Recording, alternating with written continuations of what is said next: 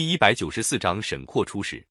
自从宋真宗以后，宋朝一直依靠每年送大量银券，维持了几十年跟辽朝暂时妥协的局面。但是辽朝期宋朝软弱，想进一步侵占宋朝土地。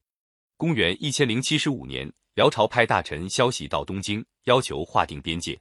宋神宗派大臣跟萧喜谈判，双方争论了几天，没有结果。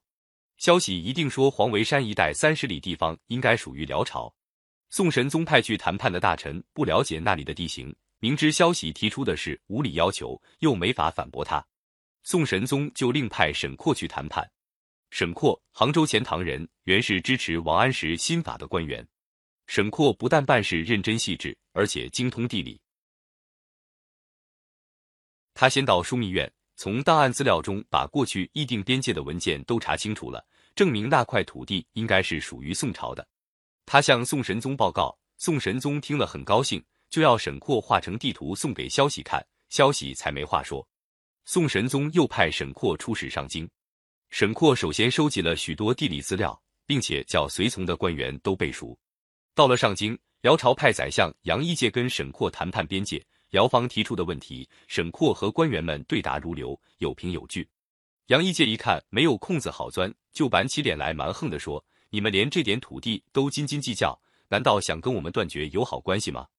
沈括理直气壮地说：“你们背弃过去的盟约，想用武力来胁迫我们，真要闹翻了，我看你们也得不到便宜。”辽朝官员说不服沈括，又怕闹僵了，对他们没好处，只好放弃了他们的无理要求。沈括带着随员从辽朝回来，一路上每经过一个地方，把那里的大山河流、险要关口画成地图，还把当地的风俗人情调查得清清楚楚。回到东京以后。他把这些资料整理起来，献给宋神宗。宋神宗认为沈括立了功，拜他为翰林学士。沈括为了维护宋朝边境的安全，十分重视地形勘察。有一次，宋神宗派他到定州去巡视，他假装在那里打猎，花了二十多天时间，详细考察了定州边境的地形，还用木屑和融化的蜡捏制成一个立体模型。回到定州后，沈括要木工用木板根据他的模型雕刻出木质的模型。献给宋神宗，这种立体地图模型当然比制在纸上的地图更清楚了。宋神宗对沈括画的地图和制作的地图模型很感兴趣，第二年就叫沈括编制一份全国地图。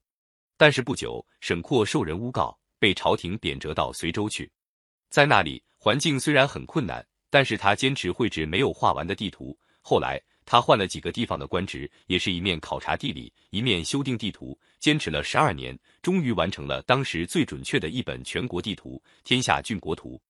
沈括不但在地理研究上做出了出色的成就，而且是个研究兴趣很广泛的科学家。他在天文、历法、音乐、医药、数学等方面都十分精通。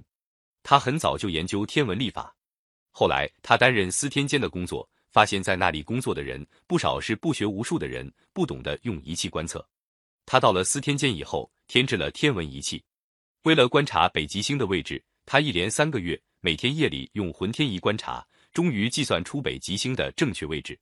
沈括晚年的时候，闲居在润州的梦溪园，他把一生研究的成果记载下来，写了一本著作《梦溪笔谈》。